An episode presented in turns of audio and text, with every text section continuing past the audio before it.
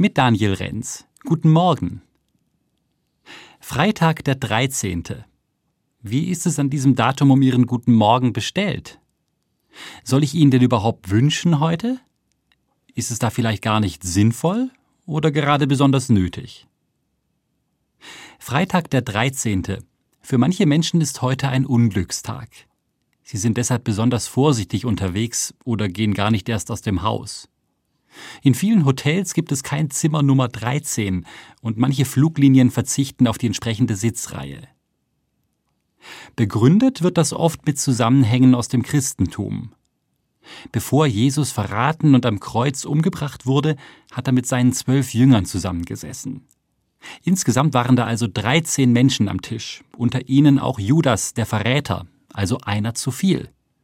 Und das alles ist am Karfreitag passiert. Passend dazu wurden angeblich die ersten Menschen an einem Freitag aus dem Paradies vertrieben. Ganz ehrlich, mich ärgern solche Herleitungen.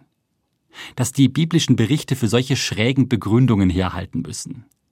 Und dass Menschen auf diese Weise Angst gemacht wird. Mir sind nämlich ganz andere Dinge wichtig an meinem Glauben. Er macht mir Mut, befreit mich von beengenden Vorstellungen. Zum Beispiel, wenn ganz am Anfang der Bibel erzählt wird, wie die Welt erschaffen wird. Zur Zeit, als dieser alte Schöpfungsbericht entstanden ist, wurden die Gestirne oft als Gottheiten angebetet, die über das menschliche Schicksal bestimmen. Aber in der Bibel hängt Gott Sonne, Mond und Sterne einfach wie Lichter an den Himmel. Wie um zu zeigen, dass auch sie in Gottes Hand sind, so wie wir Menschen. Und dass es nichts gibt, was außerhalb seiner Macht steht dann ist auch nicht entscheidend, welcher Tag genau ist. Als Jesus später über das Ende der Welt spricht und das, was drumherum passieren wird, macht er deutlich, ihr kennt weder den Tag noch die Stunde. Auch das höre ich als Entlastung.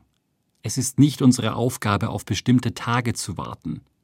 Und kein noch so markantes Datum führt den Weltuntergang herbei. Übrigens, statistisch gesehen passieren am Freitag, dem 13. nicht mehr Unfälle als sonst. Und bei Versicherungen gehen genauso viele Schadensmeldungen ein wie an anderen Tagen. Auch das zeigt mir, was mir und anderen Menschen heute passiert, hängt nicht am Datum, Gott sei Dank. Daniel Renz, Heilbronn, Evangelische Kirche.